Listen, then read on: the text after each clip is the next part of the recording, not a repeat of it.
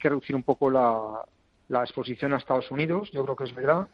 Eh, hay mucha gente que lo llevamos diciendo mucho tiempo y sin embargo pues no termina de venir ese momento, pero, pero creo que sí que, al final pues el, eh, Estados Unidos ha hecho mucho de, bueno, también es verdad que tiene la parte tecnológica, ¿no? Ha hecho mucho de atracción de los nuevos sectores y bueno, pues sigue estando, los índices siguen estando un poco altos en comparación con lo que esperamos que haga la economía, ¿no?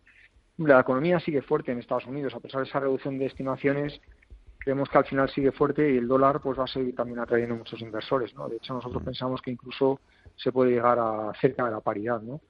Porque con los dos bancos centrales bajando, pues el dólar siempre va a estar más fuerte, ¿no?